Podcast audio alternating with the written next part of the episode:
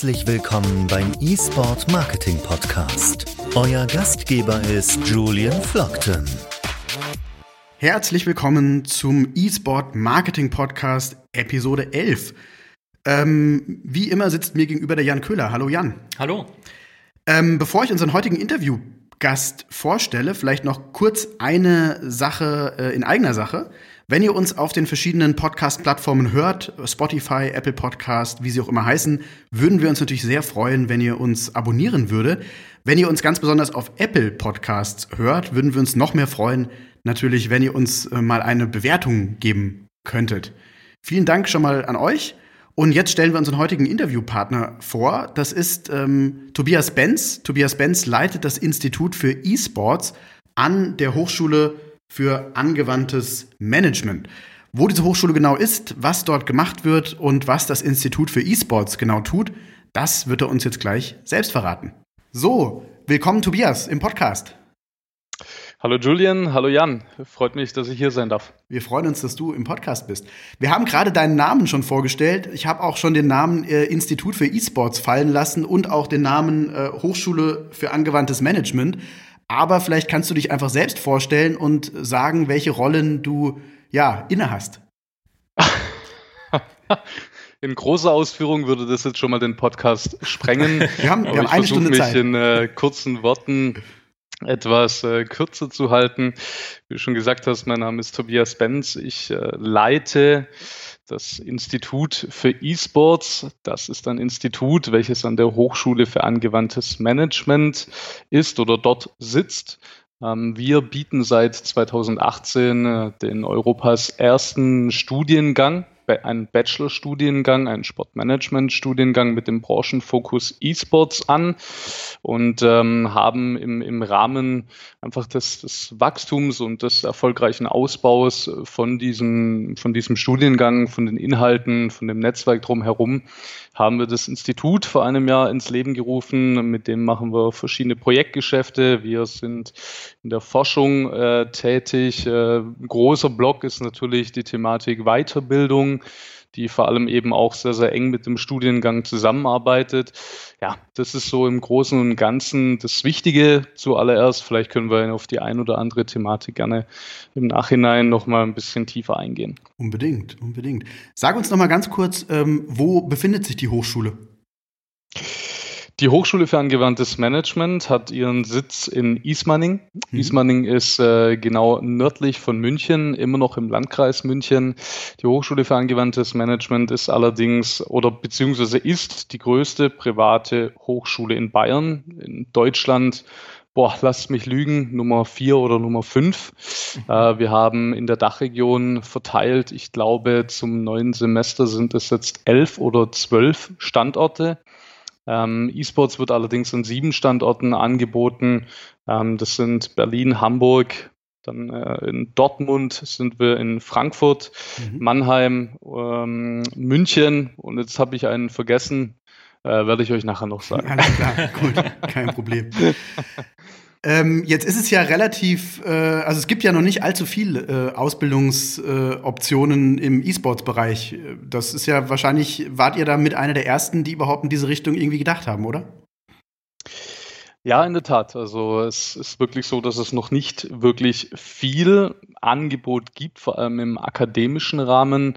Ähm, natürlich ein paar andere Universitäten und auch Hochschulen bieten auch verschiedene Modulstudiengänge an, alle auch mit einem gewissen Fokus. Bei uns ist der Fokus ganz klipp und klar, auch in unserem Namen angewandtes Management auf den ökonomischen Bewegungen des mhm. Marktes. Also bei uns studiert man eigentlich fast den E-Sports-Markt und haben es eben geschafft, jetzt auch wirklich innerhalb der letzten zwei Jahre mit einer sehr großen Anzahl an Studierenden, Partnern, verschiedenen Projekten da wirklich auch, ja, ich glaube, das kann man auch so sagen, dort einen guten, einen guten Status, auch nicht nur in Deutschland, sondern jetzt auch wahrscheinlich Europa und weltweit, dass wir da sagen können, ähm, die digitalen Sportgestalter werden von München heraus auch ausgebildet.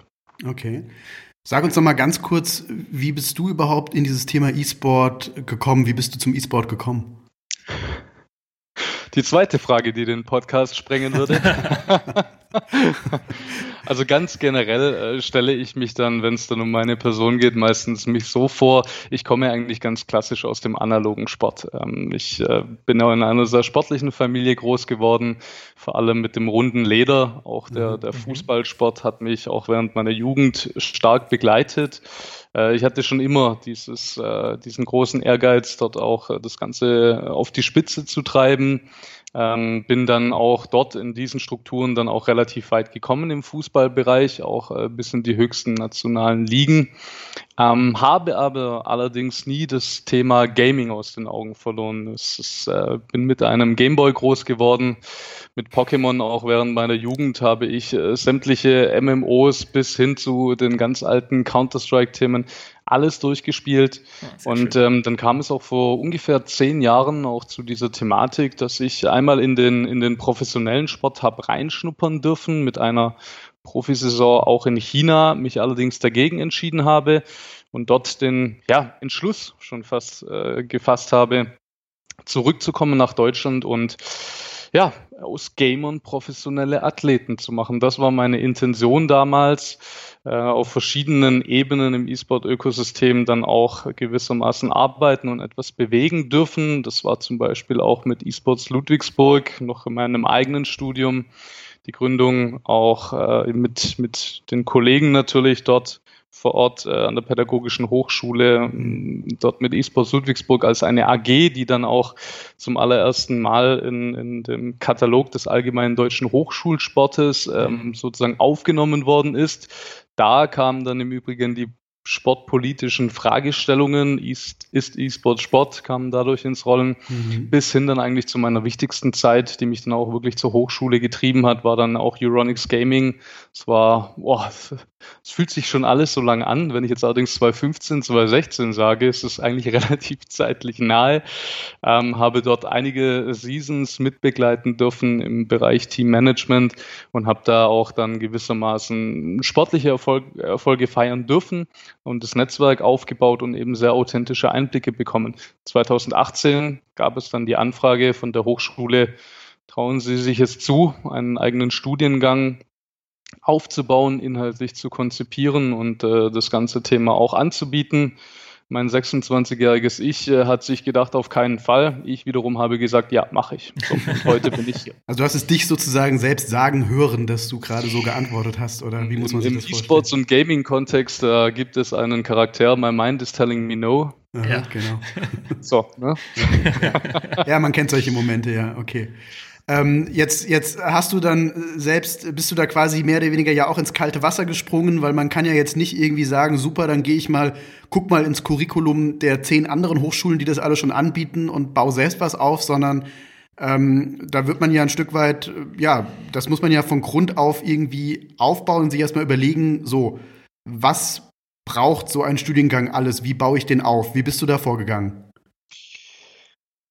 Das sind in der Tat sehr, sehr wichtige Fragestellungen. Ähm, auf der einen Seite hatte ich natürlich Unterstützung. Also ich bin ja nicht an die Hochschule gekommen mit keinen Kollegen oder sonst irgendetwas.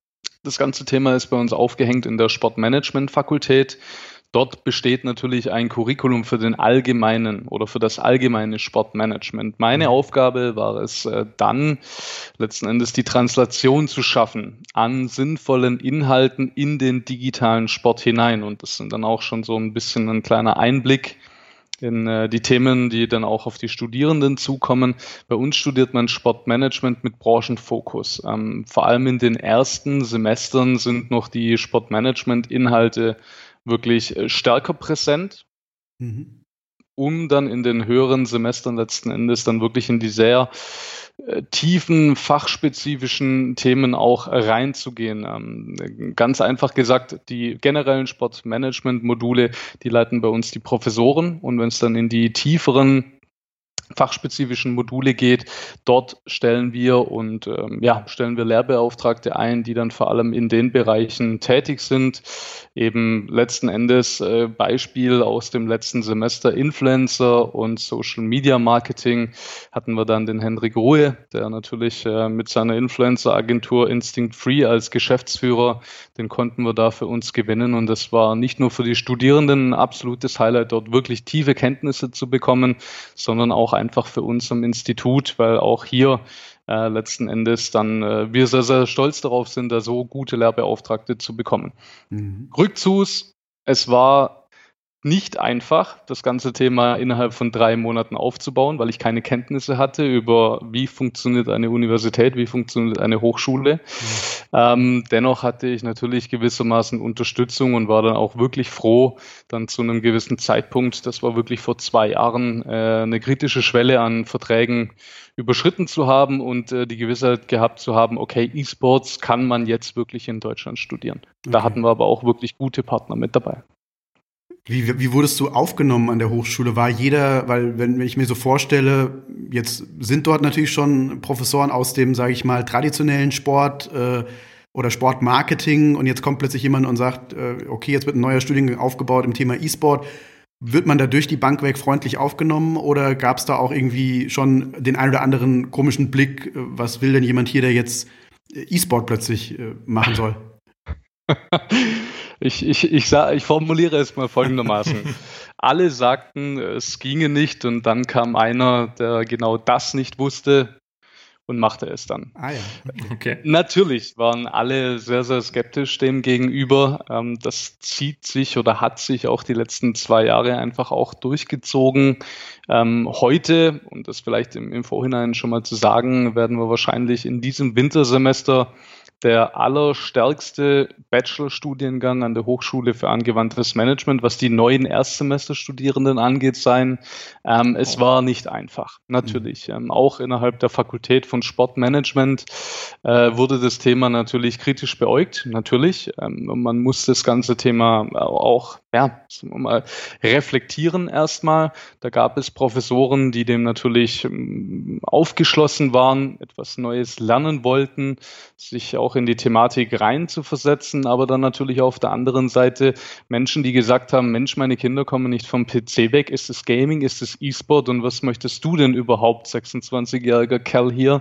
Ähm, ja, es war nicht nur ein leichter Weg, äh, umso glücklicher bin ich eigentlich heute, dass äh, wir ein richtig gutes Standing auch in der Hochschule haben. Und, und auch als Hochschule insgesamt, glaube ich, mit dem Thema digitalen Sport jetzt auch wirklich in Deutschland schon ey, wirklich einiges bewegen. Aber der Weg war nicht einfach. Das mhm. kann man sich vorstellen, ja. Jetzt hast du gesagt, ihr seid quasi der, der stärkste Studiengang an Erstis äh, an, der Universität, äh, an der Hochschule.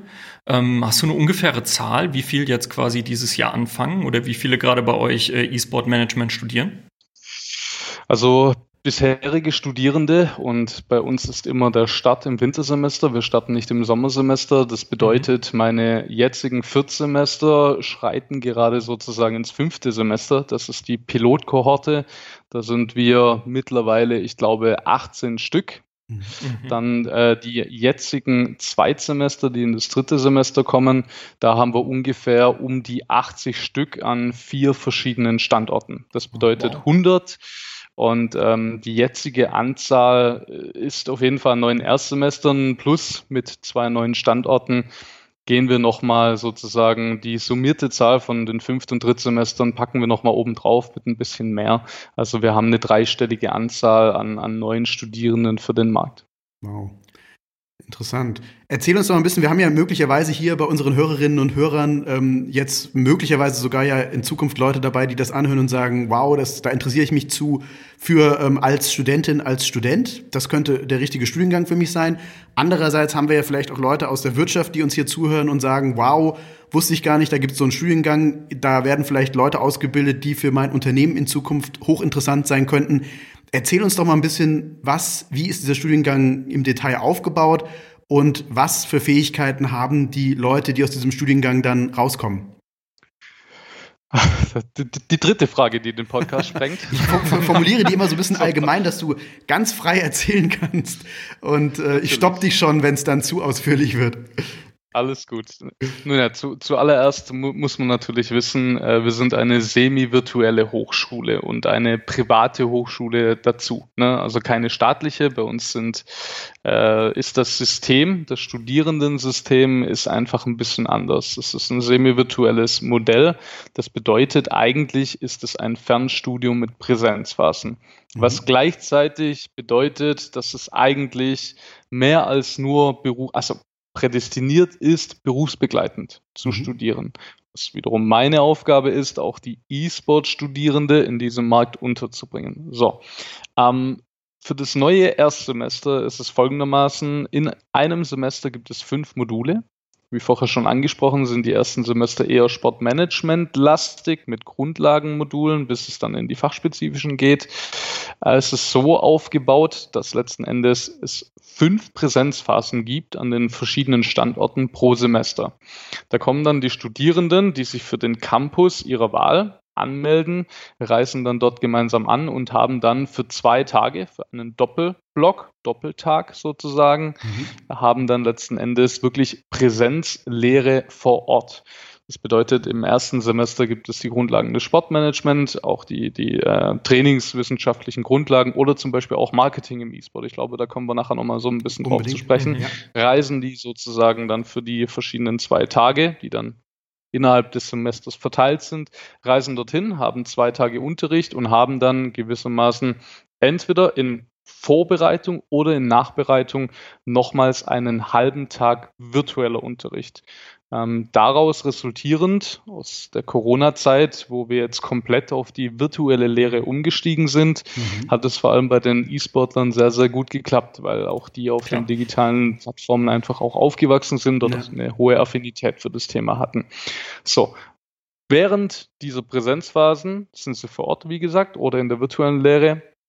Parallel dazu ist auf unseren Lernplattformen findet das Lernen digital statt ähm, gleich voran zu sagen, es ist sehr, sehr wichtig, da selbstdiszipliniert weiter oder beziehungsweise sehr eigenständig daran arbeiten zu können und sich die Inhalte, die nach und nach auf den Lernplattformen von den Professoren der Beauftragten freigeschaltet werden, dass man die letzten Endes auch bearbeitet. Mhm. Hat aber trotzdem den großen Vorteil, dass genügend Zeit bleibt, auch äh, dieses ganze Thema wirklich im, im, auch in einer Berufung, in einem Job wirklich den Studierenden, also den Gebühren einfach auch in, entgegenzukommen. So, für die Studis ist es auf der einen Seite ein sehr, sehr flexibles Modell und auch ein sehr modernes Modell, was einfach auch dem digitalen Sport mit den vielen verschiedenen digitalen Plattformen sehr entgegenkommt. Da haben wir sehr positive Rückmeldungen. Plus, auf der anderen Seite der Markt, der E-Sports-Markt, der einfach unbedingt wirklich professionell ausgebildete Fachleute braucht, sich vor allem in, bei den Studierenden sozusagen bedient, als Werkstudenten, als Praktikanten schon während dem Studium, auch in den ersten Semestern, mhm. dort wirklich auch die Studierenden aus den Kursen rausholt und denen auch Jobs gibt. Das ist eine sehr, sehr schöne Geschichte. Wenn jetzt hier Unternehmen dabei sind, die sagen, okay, Mensch, E-Sports finde ich interessant, ist ein tolles Thema, auch, äh, sagen wir mal, regional ähm, etwas aufzubauen, dann äh, sind wir mit dem Studiengang eigentlich eine, eine, sehr, sehr schöne und auch sexy Variante mit dem Thema zuallererst als, als erster Punkt sehr authentisch ähm, der in, in Berührung zu kommen. Wir machen da auch sehr, sehr viele Projekte angewandtes Management äh, mit neuen Unternehmen, die einfach in diesen Bereich auch einsteigen wollen.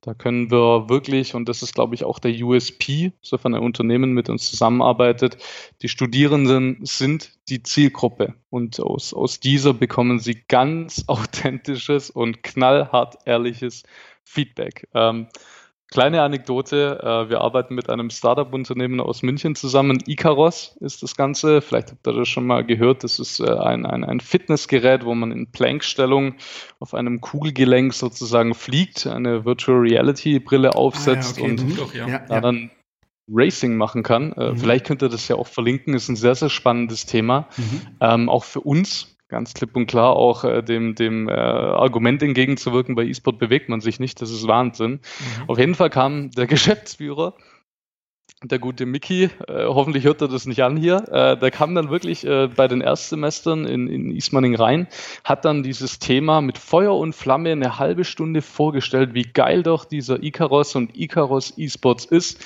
Äh, die erste Frage von einem Student, erste Reihe, streckt das Ding, äh, streckt seinen Finger nach oben und fragt dann den Mickey, was wollten die eigentlich im E-Sports machen? Sowas hat doch überhaupt gar kein Potenzial. Zack. Ne? Und das, das sind ganz, ganz tolle Geschichten, die daraus dann entstanden sind mit sehr viel Learnings, mit äh, ja auch äh, tollen Geschichten, weil wiederum genau derjenige, der dann auch die Möglichkeit hatte, im, Praktikum sich dann zu beweisen in diesem Unternehmen, äh, da ist wirklich eine sehr, sehr große Bandbreite, wo wir da auch mit Unternehmen zusammenarbeiten. Okay, das heißt also, wenn uns jetzt hier Unternehmen zuhören, die Marketing-Leute die Podcast-Reihe hier verfolgen und sagen, wow, ich habe durch die Podcast-Reihe schon verstanden, ähm, E-Sport ist ein großes Thema, das nicht wieder irgendwie in ein, zwei Jahren verschwindet, sondern tendenziell weiterhin sehr stark wächst und man sagt, ich möchte das jetzt ein bisschen in meinem Unternehmen mal mehr reinschnuppern, dann kann man durchaus überlegen, Leute, die bei euch quasi in den Kursen sind, als Werkstudent vielleicht ins Unternehmen schon mal reinzuholen oder sich da an euch zu wenden, um sogar vielleicht mit euch zusammen ein Projekt zu machen, möglicherweise.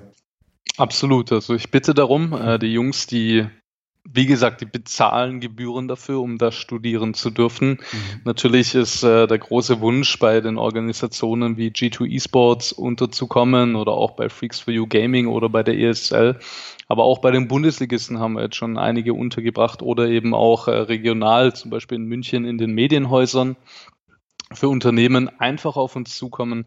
Wir machen auch super gerne innerhalb der Präsenzphasen, ich hoffe, Corona wird uns da nicht einen Strich durch die Rechnung machen, äh, machen wir auch bestimmte Task Forces, wo einfach Unternehmen sich auch mal für zwei Stunden präsentieren können, mit einer Aufgabenstellung in, den, in, in die Präsenz kommen, in das Seminar und äh, die Studierenden bearbeiten dann für zwei Stunden innerhalb einer Gruppenarbeit bestimmte Fragestellungen und äh, die Unternehmen dürfen dann mit einem sehr authentischen Feedback und Handlungsempfehlungen nach Hause gehen. Da haben wir sehr, sehr positive Erfahrungen damit gemacht. Okay. Darfst du davon auch äh, ein Beispiel nennen, eine Anekdote, um was es genau bei den Task bei einer der Taskforces ging? Oder ist das Wir waren geheim? jetzt gerade bei, bei Icaros bei, bei, okay. bei dem guten Mickey. Ähm, das war so eine Taskforce. Ähm, Im Zuge der Kooperation mit denen kam man natürlich nicht nur, um das Unternehmen vorzustellen, das, das neue Startup, sondern auch mit der Frage, wie können wir dieses Thema Virtual Reality mit diesem Gerät, mit dem Icaros, wie können wir dort wirklich im E-Sports erfolgreich sein? Und dann gab es verschiedene Aufgabenstellungen, wie zum Beispiel, wie baue ich eine Community auf? Wie kann ich zum Beispiel verschiedene Marketingmaßnahmen umsetzen? Wie kann ich mit diesem Icaros oder mit diesem Produkt Ica-Race, so heißt das ganze Thema, wie kann ich dort sozusagen dieses Tournament verbessern, dass es benutzerfreundlicher ist oder neue, neue Strecken zu erstellen, auch Ingame-Marketingmaßnahmen sozusagen aufzubauen. Plus die letzte Gruppe hat sich dann wirklich ähm, vor Ort und es war dann 2000 doch 2019 müsste es gewesen sein. Ähm, dann auch wirklich die Weltmeisterschaft, die auch in München in diesem Icaros Test Center stattgefunden hat, als Event mit zu konzipieren und dann auch letzten Endes mit umzusetzen. Und die Studierenden wurden dann natürlich auch eingeladen dazu. Es war eine tolle Geschichte. So etwas hat dann stattgefunden. Das war dann über einen Vormittag, ähm, war für alle wirklich sehr, sehr ergiebig und hat einfach einen Riesenspaß gemacht. Mhm. Interessant. Sehr cool. Aber wenn du hast ja jetzt quasi sehr viele Möglichkeiten gegeben ähm, von Berufsfeldern, in denen dann quasi ähm, eure Studenten arbeiten können.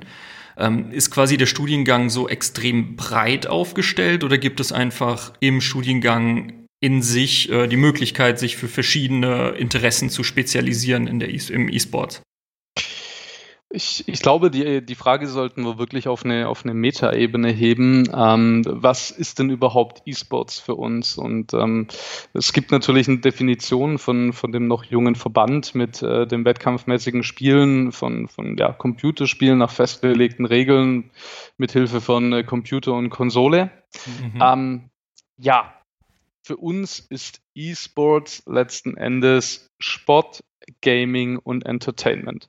Und damit ähm, würde ich auch sagen, ähm, das ist eine sehr, sehr nahe Verbindung auch zu dem Sportökosystem hat, jedoch auch ganz klipp und klar mit, mit den Themen Gaming und Entertainment behaftet ist. Wir schauen uns alle Bereiche an. Wir versuchen aus so vielen wie möglichen Blickwinkeln E-Sports zu betrachten. Ähm, ich habe verschiedene Studierende, die wirklich auch von 18 bis 42 Jahre alt sind. Der eine spielt gerne Counter-Strike, würde gerne in dem Bereich Shooter irgendetwas verbessern. Dann gibt es wiederum den 24-jährigen äh, Thomas, der letzten Endes ähm, für die Medienhäuser die E-Sports-Übertragungen fertig machen oder äh, konkreter verbessern möchte letzten Endes. Und dann gibt es die Caster, dann gibt es auch Leute, die letzten Endes dann ihr eigenes Startup-Unternehmen gründen möchten, die ein neues Game entwickeln möchten im E-Sports-Bereich. Dann aber wiederum ist die 42-jährige Tanja da, die in Berlin ähm, das Ganze in Teilzeit studiert, die schon fest im, im Job ist und äh, letzten Endes an einer Brennpunktschule in Berlin äh, Schulsozialarbeiterin ist. Die sagt, mit dem Thema E-Sports kann ich letzten Endes meine Schüler sozialisieren super spannendes Thema, andere Herangehensweise, ist aber bei uns auch völlig richtig. Wie kann man dann letzten Endes das ganze Thema sozialverträglicher machen, das ganze Thema in die gesellschaftlichen Strukturen auch mit reinbringen? Also da ist es ganz, ganz wichtig und das habe ich jetzt in vielen Beratungsgesprächen auch mit Eltern gemerkt, das ganze Thema nicht nur breit aufzustellen, sondern auch vor allem Möglichkeiten zu geben. Ob dann der Junior nach dem Studium bei Nike anfängt und letzten Endes die komplette digitalen Kollektionen Kollektionen für NBA 2K 20, äh, 28 etc. konzipiert und dort auch frisch reinmacht äh, mit, mit in Kooperation mit EA Sports oder beim FC Bayern München unterkommt und dort äh, ein Dota 2 Team erstellt, das dann Weltklasse wird. Wir haben tausende Möglichkeiten. Das ist ein absolut innovativer Bereich und mit ein bisschen Fantasie und, und sehr viel Überzeugung von, von dem Ganzen kann man da was Schönes gestalten. Sag uns doch mal ganz kurz, weil du das gerade so angesprochen hast, wie ist generell die Altersstruktur bei euch von den Studierenden? Kann man da irgendwie was sagen zu, oder? Ja, klar. da kann man definitiv was dazu sagen. Also letzten Endes, äh, die meisten sind unter 25. Klar, es ist ein Bachelor-Studiengang. Wir haben aber natürlich aber auch sehr viele Quereinsteiger. Ähm, okay. Auch ähm, wirklich eine zweistellige Anzahl von den jetzigen 100 Studierenden, die rund um die 30 sind. Ja. Auch zum Beispiel schon ihr eigenes Startup oder ihr eigenes Unternehmen haben und das Ganze dann einfach äh, parallel dazu studieren. Äh, aber in, in großer Anzahl sind es dann doch eher jüngere, unter 25-Jährige. Und auch natürlich zu den, zu den demografischen Themen sind es 90 Prozent Jungs und 10 Prozent Mädels bei uns. Okay. Na, mal gucken, wie sich das, äh, ob das so bleibt oder ob sich das äh, wie im gesamten E-Sport auch ein bisschen anders entwickelt in der Zukunft. Dadurch, dass wir sehr, sehr ökonomisch getrieben sind, ähm, ist es ähm, eigentlich relativ klar, dass diese Verteilung so zustande kommt. Mhm. Ich denke, sofern wir dann wirklich ähm, das ganze Thema auch in, in andere inhaltliche Bewegungen und vor allem, wenn dann Strukturen auch da sind, um die zu verfeinern und nicht nur aufzubauen, werden dann immer spezifischere Richtungen. Allerdings ist das schon sehr weit gedacht. Ich denke, ich sehe das eher in fünf Jahren so ähm, dass dann auch äh, wirklich das Ganze etwas diversiver wird und auch äh, mehr Frauen und Mädels das ganze Thema annehmen möchten. Mhm. Ich, glaube, so aus unserer Sicht geht ihr ja gerade eigentlich in einen Bereich rein, der wahrscheinlich in den nächsten Jahren extrem stark nachgefragt sein wird, weil so unsere persönliche, wir sprechen ja mit sehr vielen Unternehmen ähm, jetzt in den letzten Monaten und was wir so merken ist, ja, das Thema E-Sport ist inzwischen bei den meisten Unternehmen zumindest, zumindest vom Begriff her irgendwie angekommen. Mhm. Ähm, Wenn es dann aber natürlich in konkrete Dinge geht, ähm, fehlt, fehlt natürlich jegliches Wissen teilweise, was man auch gar nicht erwarten kann, weil es eben halt ein neuer Bereich irgendwo ist. Und ähm, ihr seid eigentlich somit jetzt eine der ersten, die halt Leute ausbilden, die halt spezifisch auch für diesen Bereich ausgebildet sind und die natürlich auch helfen werden, denke ich, ein paar Sachen äh, in professionellere Bahnen zu lenken, als sie im Moment eben äh, stattfinden. Äh, besonders auch, weil ihr natürlich auch anfangt, denke ich, das Ganze zu verbinden mit traditionellen Dingen, die im Sportmarketing wahrscheinlich immer schon ähm, existieren. Insofern äh, kann ich mir auch durchaus vorstellen, wahrscheinlich, dass Leute, die jetzt selbst schon in Marketingpositionen sind, ähm, sogar auf die Idee kommen und sagen, okay, warum mache ich das nicht noch berufsbegleitend ähm, bei euch äh, äh mit? Kann ja auch eine Option sein, wenn ich dich richtig verstehe. Das kann eine Option sein, ja. Ich denke, dass wir früher oder später jetzt auch im Zuge des Aufbaus Richtung Zertifikate gehen können. Ähm, wir haben ähnliche Beobachtungen gemacht. Äh, zuallererst sind wir natürlich eine Hochschule als, als akademische Bildungseinrichtung und äh, der Start war mit dem Bachelorstudienprogramm. Wer sagt, dass wir nicht in Zukunft auch äh, für den Master etwas anbieten können oder sogar Zertifikatsprogramme? Es sind äh, sehr viele Ideen, ähm, die da bei uns im, im Kopf auch rumschwirren. Ähm, wenn der Markt sich so weiterentwickelt, müssen wir uns auch weiterentwickeln. Das ist ganz klipp und klar. Und äh, wer weiß es schon, aber es ist eine sehr interessante Geschichte, definitiv. Ja. Ja, ihr habt natürlich auch insofern ein bisschen Glück, dass ihr wahrscheinlich grundsätzlich schon als äh, äh, Hochschule, die wahrscheinlich auch vorher schon in vielen Bereichen virtuelle oder Fernstudiengänge angeboten hat, ähm, dass ihr von dem Thema Corona in einem wesentlich geringeren Maße äh, jetzt im Moment äh, getroffen werdet als vielleicht eine Hochschule, die komplett in Präsenz ähm, lehrt. Äh, und natürlich, ihr habt jetzt eine Zielgruppe, du hast es gerade ja schon angesprochen, die generell auch mit den ganzen digitalen Plattformen von Haus aus, denke ich, sehr gut umgehen kann. Oder merkt ihr das Thema Corona äh, extrem? Ich denke, das ist wahrscheinlich noch verkraftbar in, in dem Bereich, in dem ihr da unterwegs seid, oder? Also Bildung ist äh, eigentlich immer da. Und ähm, da kann auch keine Epidemie letzten Endes da irgendwie stark dagegen wirken. Klar, ähm, vor allem jetzt in den Schulen, äh, wo kein Präsenzunterricht stattgefunden hat und wo die Strukturen ganz einfach ähm, staatlich gelenkt werden. Und wir erinnern uns an dieses schöne Bild mit dem Tageslichtprojektor, den wir noch zu unserer Schulzeit hatten. Der existiert immer noch. Äh, waren natürlich äh, die Kollegen, Lehrerinnen und Lehrer in, in, in den meisten Fällen mit diesen digitalen digitalen Themen, mit dem digitalen Unterricht überfordert und äh, man hat das so an ein oder anderer Stelle gehört, dass es nicht so gut funktioniert hat. Als private Hochschule ist man da und äh, vor allem mit, mit diesem Konzept semi-virtuell, das einfach schon seit Jahren auch installiert ist, äh, konnten wir da eigentlich relativ gut entgegenwirken. Und ähm, klar, es wie schon gesagt, die Studierenden mit dem digitalen Background und aufgewachsen auf digitalen Plattformen hatten da eine höhere Affinität. Das äh, ist auch auf sehr, sehr großes Verständnis gestoßen, dass wir das ganze Thema natürlich auch äh, virtuell angeboten haben. Und ich denke, äh, ich spreche da für die versammelte Mannschaft an Professoren und Lehrbeauftragten jetzt gerade im E-Sports-Bereich. Die Evaluationen der Studierenden haben gezeigt, dass das ähm, mehr als nur eine Alternative war, das ganze Thema auch virtuell zu gestalten. Mhm. Absolut kein Problem. Und ich glaube, jetzt gerade mit dieser virtuellen Lehre, und wir sehen es auch an den Zahlen, auch für das nächste Semester, hat es uns ja, gut getan will ich nicht sagen, aber es hat uns nicht wehgetan. Und ich glaube auch nochmal ähm, den, den Status quo einer, einer semi-virtuellen Hochschule nochmal gestärkt, ja. Mir fällt gerade ein, das habe ich noch gar nicht gefragt, finden bei euch die Kurse auf Deutsch oder auf Englisch statt oder ist es eine Mischung aus beidem? Wir sind noch im Bachelorstudiengang, da finden die Kurse auf Deutsch statt. Allerdings ist es auch so, wenn wir jetzt äh, schauen, jetzt bei den fünf Semestern, jetzt, die dann schon jetzt die sehr fachspezifischen Kurse auch bekommen, da geht es dann auch in Richtung englische Sprache, auch englische Lehrbeauftragte. Das ist bei uns möglich, dass so etwas passiert ähm, aus meiner Sicht auch sehr, sehr sinnvoll, weil der E-Sports-Markt natürlich ein internationaler ist. Mhm. Ähm, ja. Sofern wir Richtung Master gehen, denke ich, dass es äh, mehr als nur sinnvoll ist, das Ganze auf englische Sprache anzubieten. Jetzt bist du ja ein ausgewiesener Experte für generell das Thema unseres Podcasts hier, nämlich E-Sport Marketing. Ähm, Ihr habt ja im Prinzip einmal die Module, wo du sagst, ihr kommt auch teilweise aus dem traditionellen Sport und man kann ja sicherlich viele Mechanismen, die im traditionellen Sportmarketing funktionieren, auch auf den E-Sport übertragen.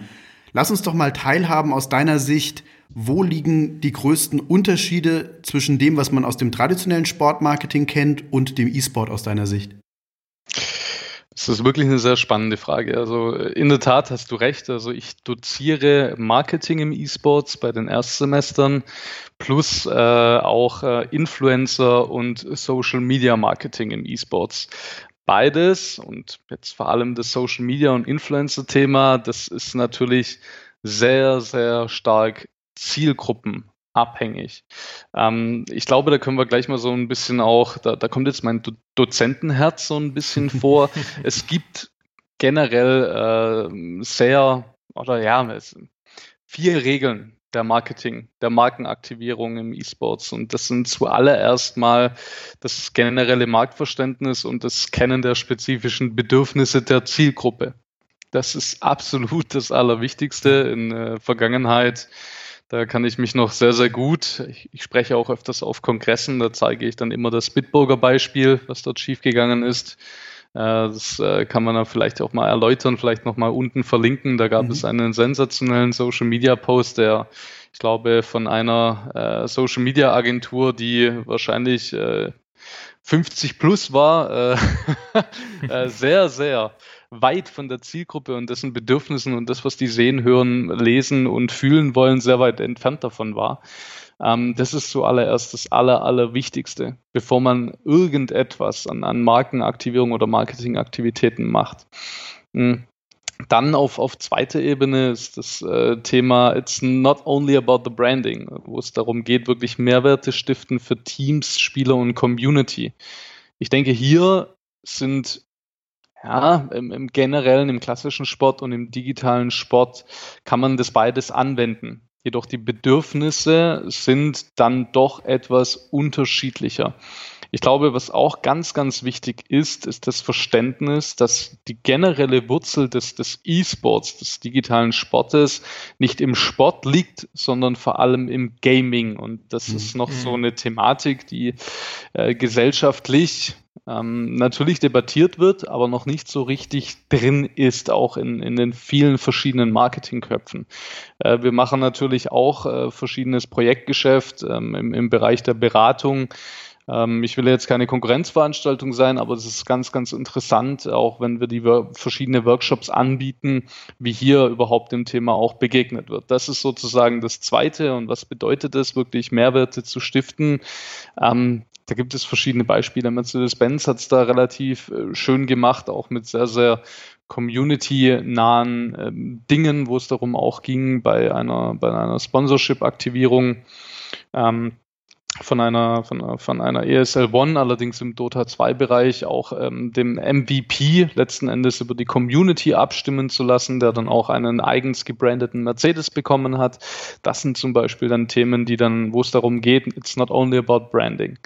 Ähm, dritte Ebene, die vorletzte, ist wirklich ein sehr authentisches Storytelling, also eine wirkliche, echte Integration in, in den digitalen Sport. Man soll nicht nur letzten Endes äh, reingehen und sagen, hallo, wir würden gerne diese Zielgruppe abgreifen, was natürlich das Ziel ist eines Marketers, äh, sondern auch wirklich sich darin wohl zu fühlen und ähm, wirklich in, in dieser sehr spezifischen Community auch so ein, so ein Deep Dive zu nehmen. Ja. Und ähm, das allerletzte, und äh, da kann man dann auch, glaube ich, über den heiligen Gral des E-Sports Marketing sprechen, ist äh, Reach the Love of the Community so dass man auch die vielen Interaktionen und diese Empathie von dieser Community spürt. Das ist wirklich vor allem im E-Sports extrem stark, was ich jetzt im, im, im klassischen Sport, da auch meine Laufbahn, ähm, nicht so sehr heftig verspürt habe, wie zum Beispiel in der digitalen Sport-Community. Da ganz klipp und klar, das DHL-Sponsoring, äh, wo sie den äh, Kurier bei Dota 2, den Effi-Bot, mhm. in das Spiel integriert hatten. Genial. Und äh, sämtliche Zuschauer, ob sie in der Halle äh, live vor Ort in der Arena letzten Endes oder auch zu Hause vor den Bildschirmen saßen, nicht mehr die Spiele verfolgt haben, sondern nur noch wie der Effi-Bot über diese Karte gerollt ist und äh, als Kurier die Items ausgeliefert hat. Sensationell. Mhm. Sehr interessant.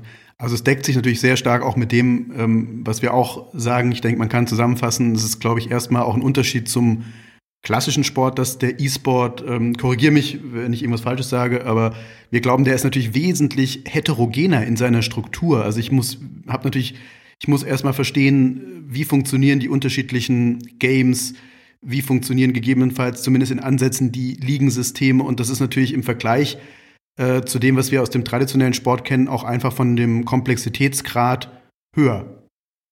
Definitiv. Also es, äh, klar, es gibt verschiedene Ebenen des E-Sport-Ökosystems und es gibt unendlich viele Wechselwirkungen des E-Sport-Ökosystems, bevor sich hier ein Unternehmen auf, auf den Weg macht und äh, versucht eben diese Zielgruppe über, über Werbe, über Marketingmaßnahmen letzten Endes zu erreichen, ist es ganz, ganz wichtig, mit denen äh, darüber zu gehen, weil es ist etwas anderes im Radsport, äh, etwas zu vermarkten, wie zum Beispiel jetzt in, in Dota 2 oder in, in League of Legends oder auch in, im Bereich FIFA, wenn es darum geht, äh, sehr, sehr häufig und äh, vor allem jetzt bei uns in den, in den deutschen Gebieten ähm, ein, ein, Unternehmen, das auf uns zukommt und sagt, Mensch, wir würden gerne E-Sports machen. Dabei meinen die eigentlich äh, letzten Endes innerhalb der virtuellen Sportsimulationen äh, mhm. FIFA mhm. als, als E-Football. Und dann erzählst du denen, okay, was wollt ihr denn machen? Es gibt auch Pro Evolution Soccer und dann fallen die aus allen Latschen, weil das hatten die nicht gewusst. Ne? Und solche Themen, mhm. das ist äh, leider oder nicht leider, es ist einfach alltäglich und das ist äh, die, die Realität. Trotzdem finde ich das sehr, sehr schön, wie dort auch wirklich immer die Offenheit größer wird und da einfach auch ähm, sehr, sehr stark aufmerksam, auch in den Medien, plus eben dann auch äh, die, diese Strukturen, die ja auch das ganze Thema ausstrahlen, immer mehr konsumiert werden. Sehr interessant. Was wir so ein bisschen ähm, als Erfahrung jetzt sammeln können, ähm, vielleicht kannst du auch dazu was sagen, wie ihr damit umgeht, ist, ähm, wir glauben, dass gerade wenn ich in den E-Sport reingehen muss, du hast gerade gesagt, dieses Thema Authentizität, ähm, das bedeutet natürlich unter anderem für eine Marke auch vielleicht mal mehr loszulassen und wenn ich zum Beispiel mit irgendwelchen Influencerinnen, Influencern zusammenarbeite, äh, auch zu sagen, okay, ähm, auch was Content-Erstellung angeht, was Inhalte angeht, ähm, ich lasse mal ein bisschen mehr Freiraum, wie die im Prinzip mit dem, was ich als Marke äh, bin, umgehe. Auf der anderen Seite ist man natürlich dann auch wieder als Marketer ein bisschen paranoid und sagt, um Himmels Willen, wenn ich das mache, ist immer die Gefahr, es passiert irgendetwas, was vielleicht nicht zu meiner Marke passt. Wie siehst du das Thema und siehst du aus diesem Dilemma irgendwie einen Ausweg?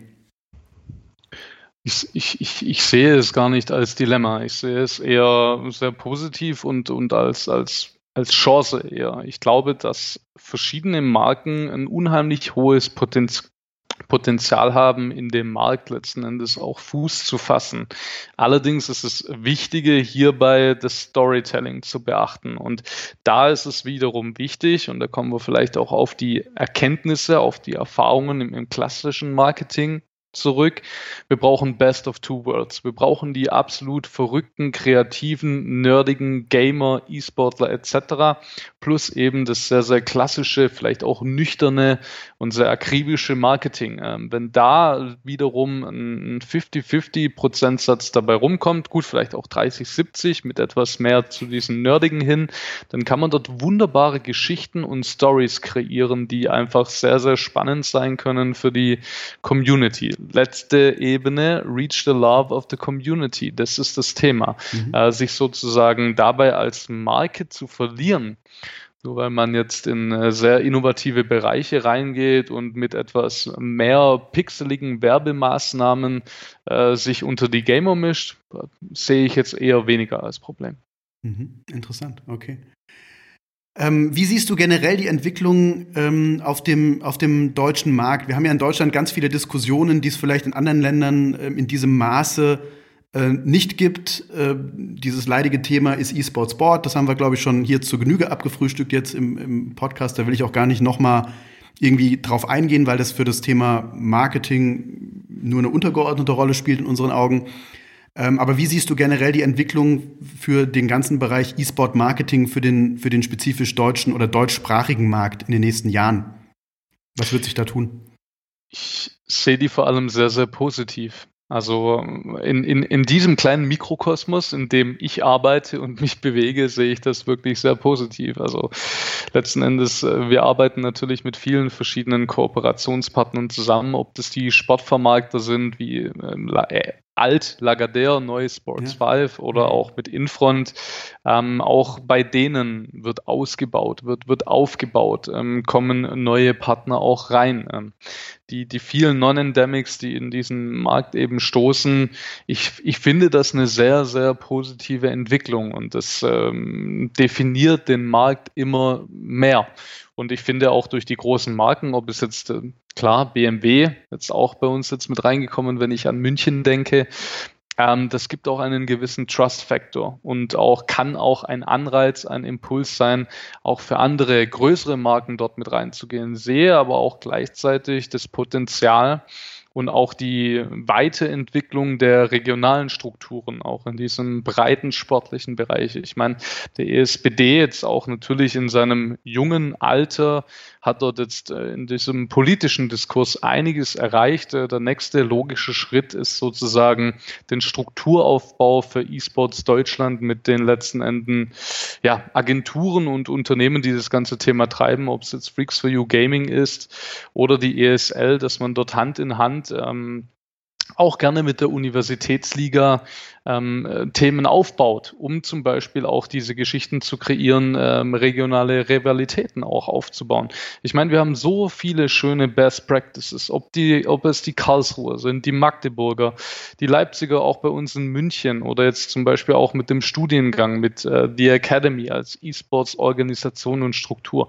Die Gamer, die wirklichen E-Sportler, die vereinigen sich und ähm, auch dieses Thema Amateur-E-Sport ist in meinen Augen, hat ein extrem hohes Potenzial, auch jetzt in den nächsten fünf Jahren da wirklich zu diesem gesellschaftlichen, zu dieser gesellschaftlichen Legitimierung einiges beizutragen. Mhm.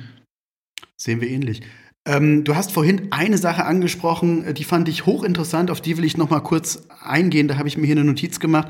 Du hattest dieses Beispiel genannt von dieser Lehrerin, glaube ich, die gesagt hat, sie möchte sich im Thema E-Sport fortbilden, um äh, dort gegebenenfalls im sozialen Bereich ähm, Projekte zu machen. Ähm, siehst du auch äh, im, im Bereich des E-Sport-Marketings ähm, möglicherweise eine Chance für Unternehmen, die eben mehr so, oder ich sage nicht mal, müssen nicht unbedingt Unternehmen sein, auch generell für diesen ganzen sozialen oder, oder gesellschaftlichen Bereich ähm, in diesen Bereich mehr zu investieren. Also ich denke jetzt mal an das Thema Integration zum Beispiel oder andere Dinge, was ja noch, sage ich mal, vielleicht in diesem ganzen Thema E-Sport-Marketing, wenn man das so als Schlagwort nennt, da würde man ja nicht vielleicht zuallererst dran denken, sondern eher an große Marken, die eine Zielgruppe erreichen wollen, um ihre Produkte und Services irgendwo zu vermarkten. Siehst du dort auch Potenzial im, in diesem sozialen Bereich, den E-Sport stärker zu, zu machen? Ja, ähm, ich glaube, das, was die Tanja dort oben in Berlin macht, ist auf so einer Mikroebene. Sie sagt ganz einfach, äh, die Jugendlichen, die spielen sowieso. Und wenn Mama und Papa in diesen Sozialbrennpunkt äh, sagt, äh, geht auf die Straße, dann gehen die Jungs und Mädels auf die Straße und hauen sich dort auf die Fresse. Und das waren ihre Worte, ich zitiere ja, natürlich. So, so sieht's aus. Und sie erfreut sich dann wiederum an, an, an diese Energie, an diese Motivation, ähm, auch in, in dem Thema E-Sports bei ihr als Schulsozialarbeiterin, die abzuholen, mit gruppendynamischen Maßnahmen zu füttern, um letzten Endes hier, ja, sie natürlich auch gegeneinander antreten zu lassen, aber auf einer ganz anderen Ebene, die ja und auch mit, auch betreut ist. So. Zweite Ebene ist, E-Sports ist für jeden da. Ähm, auch das ganze Thema Inklusion. Der Behindertensportverband hat auch schon seine ersten Bewegungen gemacht. Beim VfB Stuttgart gibt es den Niklas Luginsland. Ähm, ach Quatsch, nein, jetzt natürlich nicht mehr, jetzt bei Leno Esports, entschuldigt. Ich mhm. äh, vergaß, dass es ja dort äh, sehr, sehr in, in, in kurz, kürzlicher Vergangenheit äh, Bewegungen gab. Auch hier äh, sehe ich ein wirklich großes Potenzial. Auch bei uns im Studiengang haben wir den Felix King, ebenso jemand im, im Rollstuhl, der allerdings aufgrund ja, seiner körperlichen Beeinträchtigung in, in keinster Weise irgendwie von der Gruppe verstoßen wird, weil der auch bei sämtlichen Spielen etc. in, in diesem digitalen Bereich genauso mit dabei ist. Ja. Also mit, mhm. mit seinem Avatar. Das ist eine wunderbare Geschichte. Wenn wir das jetzt wiederum transferieren auf einen Marketingbereich, ja, Marketing hat ein Ziel dann ploppt dort ganz, ganz klipp und klar auch eine Thematik auf, die im, im klassischen Sportmarketing ein großes Thema auch sein wird die nächsten Jahre, CSR. Und da kann E-Sports so einen erheblich großen Beitrag dazu leisten. Mhm. Interessant. Ähm, aber generell hast du gerade auch wieder gesagt, es gibt ja Bereiche, wo ähm, der, äh, wo man jetzt schon sagt, da kann sozusagen sogar der klassische, die klassischen Bereiche vom E-Sport irgendwie lernen. Ähm, wir haben immer gesagt, der E-Sport zeichnet sich im Prinzip dadurch aus, er ist voll digital, er ist total international. Ich würde es sogar jetzt noch eigentlich ergänzen, was du gerade gesagt hast. Ähm, er ist wahrscheinlich per se wesentlich inklusiver äh, und deckt mehr verschiedene Bereiche der Gesellschaft ab als traditionelle Sportarten.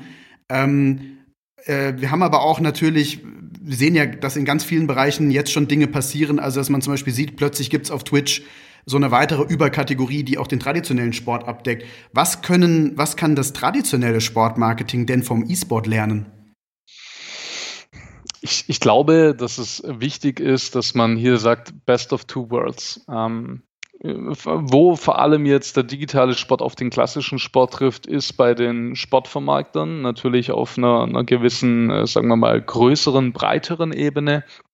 Da ist es ganz einfach so, dass man Leute zusammengesteckt hat, die auf verschiedenen Ebenen und, und, und Kategorien in verschiedenen Segmenten einfach Wissen haben, um das ganze Thema zu verschmelzen. Herausgekommen sind da zum Beispiel auch die neuen Aktivierungen bei Riot Games, auch was die LEC auch anbetrifft. Und da kommen wir wieder so ein bisschen auf die Inhalte zurück. Ja, äh, Gaming, Sport und Entertainment. Mhm. Auf der anderen Seite sehr, sehr spannend natürlich ähm, klassische Sportstrukturen wie zum Beispiel die Bundesligisten, die dann das Thema natürlich emotional nahe mit dem E-Football nehmen, aber auch zum Beispiel beim FC Schalke diese ganz klare Investition ähm, im Bereich League of Legends, nicht nur mit einem Roster in der LEC, sondern auch im, im nationalen, auf der nationalen Ebene im, im, Prime League, in der Prime League auch partizipieren, wo auch andere Intentionen, wie zum Beispiel eben internationale Marktbewegungen, auch die, die, die Marke über dieses Thema E-Sports in, in andere Länder, in, auf andere Kontinente auch zu, zu transportieren um letzten Endes äh, dann doch wiederum die Awareness zu bekommen und sich dann vielleicht sogar für die Zukunft einfach sportlich breiter aufzustellen. Mhm. Ähm, die Erfahrungswerte und die Learnings sind, oh, das, äh, ja, da, da, können wir sehr, sehr lange drüber sprechen und sehr viel philosophieren. Ich glaube, das allerwichtigste Learning, was, was das äh, generelle Sportmarketing vom E-Sports mitnehmen kann, ist das Hochinnovative, dieses Verrückte, auch dieses wirklich Nerdige. Ähm, das kommt auch immer mehr und immer besser ähm, in, in, ganz, in der ganz generellen Gesellschaft an und sich hierbei wirklich auch anzuschauen, äh, wie dort die Best Practices äh, von den verschiedenen Themen auch sind, vor allem eben in der in den in den Digital Packages. Ich glaube, das äh, sollte ich sollte hier ein, ein Sportmarketer, ein klassischer Sportmarketer, dass sich das Ganze anhören. Da kann man, glaube ich, aus aus diesen Themen am meisten lernen. Mhm. Jetzt bist du ja auch ähm, sehr in dem Thema drin ähm, für e also äh, äh, E-Sport Marketing für Non-Endemic Brands, also für Marken, die eigentlich nicht traditionell immer schon irgendwie mit, äh, äh, ich sag's mal im weitesten Sinne, mit Computer zu tun hatten. Ähm, was würdest du solchen Marken raten, die bisher überhaupt keine Berührung hatten mit, sage ich mal, dem digitalen Bereich vielleicht äh, in, in, in, in seiner Gesamtheit? Also ich sage jetzt mal, keine Ahnung, ein Hersteller von äh, Toastern oder von Staubsaugern oder von irgendeinem anderen Elektrogerät. Was wäre dein Rat? Wie gehe ich an so ein Thema ran, wenn ich sage, möglicherweise ist diese Gruppe äh, der E-Sportlerinnen und E-Sportler, ist dieser Markt Gaming für mich doch interessant? Was würde ich als erstes tun, wenn ich sage, lass uns mal evaluieren, ist das für uns ein interessanter Bereich? Ich, ich glaube, da kann man fast äh, ganz generell mm, das übliche Prozedere nennen. Äh, wenn sich ein Unternehmen für den Bereich E-Sports interessiert, interessiert er sich vor allem für diese hochspannende Zielgruppe, die einfach auf, auf, auf, aufgrund ihrer, ihrer, ihrer Struktur, ihrer Bedürfnisse und ihrer Eigenschaften nicht über die generellen Werbemaßnahmen sozusagen leichter zu greifen ist ähm, ist das natürlich zuallererst ein sehr, sehr wichtiges Argument, sich äh, mit dem Thema zu beschäftigen und dort auch ein bisschen tiefer einzutauchen. Sofern da eine gewisse Deckung auch besteht und das Interesse da ist, dann würde ich, sofern Corona nicht da ist, den Geschäftsführer, den Marketingleiter an der Hand schnappen, äh, letzten Endes entweder nach Katowice fahren oder nach Köln äh, in die Kathedrale des E-Sports und mir ein Turnier anschauen, zumindest mal für einen halben Tag dort zu partizipieren. Nicht nur zu sehen, was dort passiert, sondern auch die Menschen zu sehen, äh, wie die dort äh, reagieren, wie die Community auch miteinander umgeht das ist wirklich sozusagen ein, ein, ein großes Argument, um überhaupt erstmal zu zeigen, dieses authentische Gänsehaut-Feeling zu bekommen, überhaupt in diesen Markt reinzugehen. Und es, auch wenn es die Bäckerei im Ort ist und ähm, im Ort bildet sich ein neuer E-Sports-Verein, dann würde ich das ganz genauso machen. warum sollte eine, die Bäckerei nicht nur die örtliche Fußballmannschaft unterstützen? Warum sollten sie nicht ganz einfach auch die örtliche E-Sports-Vereinigung unterstützen? Ähm, das wäre sozusagen das Thema, um Leute auch authentisch auf diesen Markt hinzuführen. Ich glaube, das Einfachste ist wirklich, schnappt eure Eltern und macht genau das. Redet mit denen drüber, baut eben letzten Endes diese, ja, Mauern, die da vielleicht noch auch äh, bestehen, ab Schritt für Schritt und zeigt auch, was eben möglich ist in, in diesem Markt. Und dann kommt es immer mehr zu, einer, zu einem Verständnis, zu einer Legitimierung, dass das Ganze auch vielleicht gar nicht so schlimm oder übel ist, wie es dann doch scheint. Jetzt bist du ja als Dozent äh, an der Hochschule, äh, sag ich mal, an einer sehr prominenten und sichtbaren Stelle. Wie ist generell, habt ihr oder wie sind die Kontakte auf ähm, politischer Ebene? Oder da kann ich mir zumindest vorstellen, wenn man so einen Studiengang dort macht, das stößt ja mitunter vielleicht doch schon hoffentlich zumindest auf Interesse auch von dem einen oder anderen, von der einen oder anderen Politikerin und dem einen oder anderen Politiker, um zu sagen, das möchte ich mir jetzt vielleicht doch mal angucken, was da passiert. Oder gehe ich falsch in dieser Annahme? Also es ist in der Tat so, dass wir auf jeden Fall eine gewisse Strahlkraft haben. Allerdings hat sich vor allem in den politischen Fragestellungen eben ganz klipp und klar der ESPD hm. platziert, ähm, worüber hm. ich auch gar nicht so, ähm, ja, ich bin eigentlich sehr, sehr froh darüber, dass sie dort letzten Endes auch so ein bisschen als Schutzschild äh, gerade in diesen sehr dann doch kontrovers diskutierten gesellschaftspolitischen Fragestellungen dort als erster Ansprechpartner tätig sind. Äh, unsere Aufgabe ist es letzten Endes, die digitalen Sportgestalter von morgen auszubilden, dass das auf Interesse in, in jeglichen Schichten und in, in jeglichen Sektoren und Ebenen ähm, ja einfach auch da ist das Interesse, das ist klar. Äh, wir sprechen auch natürlich mit äh, Wirtschafts- und, und Wissenschaftsministerium ähm, ganz klipp und klar. Jedoch bin ich da relativ froh, dort erstmal in, in Ruhe die Bildungsstrukturen in, in Deutschland, Europa und auf der Welt in, in dem Bereich einfach so ein bisschen gerade zu rücken. Mhm. Von dem her ist das unsere primäre Aufgabe.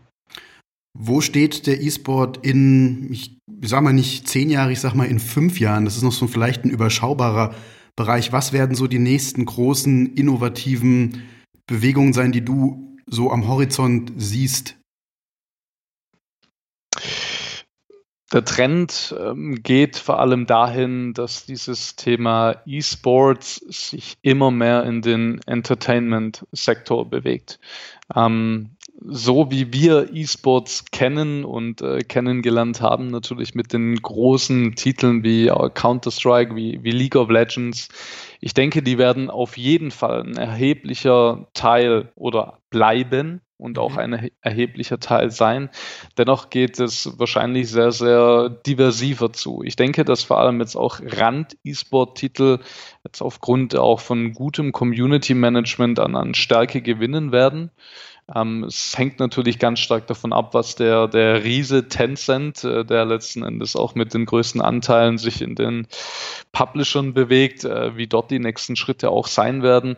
Ich gehe aber ganz stark davon aus, und das sehen wir auch in den medialen Inhalten etc., dass die Produktionen immer professioneller werden, dass die Strukturen ausgebaut werden, dass auch die Teams, dass dort mehr Mittel auch innerhalb der Organisationen sind, um nicht nur die Athleten professioneller zu betreuen, sondern auch ganz einfach hier ähm, ja, ähm, Aufbau- und Ausbauthemen einfach besser angegangen werden können. Und ich denke, in fünf Jahren, ja, wir sprechen dann nicht mehr darüber, ob E-Sports Sport ist. Ähm, ein Milestone wie Olympia wage ich jetzt da auch nochmals zu bezweifeln. Allerdings glaube ich, dass es so ein gewisser schleichender, aber dann doch mit etwas Nachdruck ähm, ein Prozess ist, äh, dass äh, der E-Sports immer mehr in die Mitte der Gesellschaft rückt. Das würden wir, glaube ich, auch hier beide ja. unterschreiben. Der Jan nickt eh schon die ganze Zeit. Die, Ganz besonders bei dem Thema, dass hier der Bäcker den lokalen E-Sport-Verein auch unterstützen soll. Oder ja. analog dazu, der Jan ist ja Vorsitzender des E-Sport Club Frankfurts. Für die Hörerinnen und Hörer, die jetzt mitten in den, in den Podcast hier äh, reinschalten, äh, dass man das nochmal betont. Also ähm, das können wir auch nur ähm, unterschreiben. Gut, das war sehr interessant. Gibt es irgendwas, was wir vergessen haben, wo wir sagen, ähm, das würde, wäre dir von deiner Seite, Tobias, noch wichtig, dass das noch ähm, gesagt werden soll hier im Podcast? Weil wir sind eigentlich mit unseren großen Fragestellungen ähm, soweit durch. Ich glaube, es war ein wirklich sehr interessanter Podcast mit auch absolut den, den richtigen Fragestellungen. Deshalb äh, Lob an euch. Ich glaube, ihr seid dort schon sehr, sehr tief in der Thematik drin und habt echt äh, wirklich sehr, sehr gute Kenntnisse. Mir hat es einen, einen Riesenspaß gemacht. Ich, ich würde mich freuen, wenn wir dort auch, auch, nicht nur in Kontakt ja. bleiben, sondern wenn auch die Zuschauer und oder Zuschauer, Zuhörer, das sind im Podcast, äh, wenn die dort auch dem nicht nur dem Thema wohlgesonnen bleiben und das Ganze natürlich nachverfolgen, sondern wenn es dort auch die Möglichkeiten gibt, mal sich äh, unverbindlich auszutauschen, vielleicht sogar ähm, ein paar Projekte zusammenzugestalten.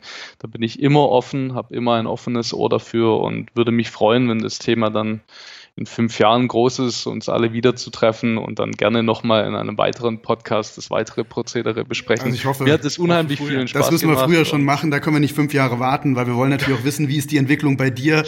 Also ähm, da äh, werden wir nicht so lange warten. Das ist ja ein Stück weit auch im Moment so die Ausrichtung unseres Podcasts hier, dass wir mal sagen, wir gucken mal jeder, der so interessant ist in dieser ganzen deutschsprachigen E-Sport-Szene, äh, den holen wir mal in den Podcast und ähm, wir kriegen auch äh, gutes Feedback. Ich kann noch mal hier an unsere Hörerinnen und Hörer auch gerne sagen, wenn ihr Feedback habt, wenn ihr sagt, Mann, äh, ihr habt jetzt die und die Themen schon behandelt, aber das und das wollen wir noch hören, dann schreibt uns einfach. Die Kontakte stehen in den verschiedenen Podcast-Plattformen immer in unserem Profil.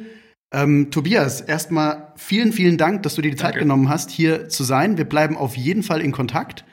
Ähm, wir werden dich auf jeden Fall vorher, nicht erst in fünf Jahren, nochmal wieder für einen Podcast anfragen. ähm, wir wünschen euch ganz, ganz viel Glück und Erfolg für, den, für das neue Semester dann, was jetzt im Herbst dann startet mit, eurem, äh, mit eurer Ausbildung. Ähm, wir schreiben natürlich deinen Kontakt auch in unser Profil. Also wer jetzt hier als Hörerinnen und Hörer das angehört hat und sagt, wow, das wäre vielleicht auch für mich ähm, berufsbegleitend eine interessante Option, mich da weiterzubilden oder sogar auch ein Projekt mit euch zusammen zu machen auf Ebene eines Unternehmens, dann werden wir deinen Kontakt natürlich da auch verlinken. Vielen Dank. Vielen lieben Dank an euch beide. Alles klar. Danke, dass du da warst. Dann ähm, vielen Dank auch an unsere Hörerinnen und Hörer und bis zum nächsten Mal. Bis dann. Tschüss. Ciao, ciao. Hat euch diese Episode des eSport Marketing Podcasts gefallen? Dann abonniert unseren Podcast. Wir freuen uns, wenn ihr auch in der nächsten Folge wieder mit dabei seid.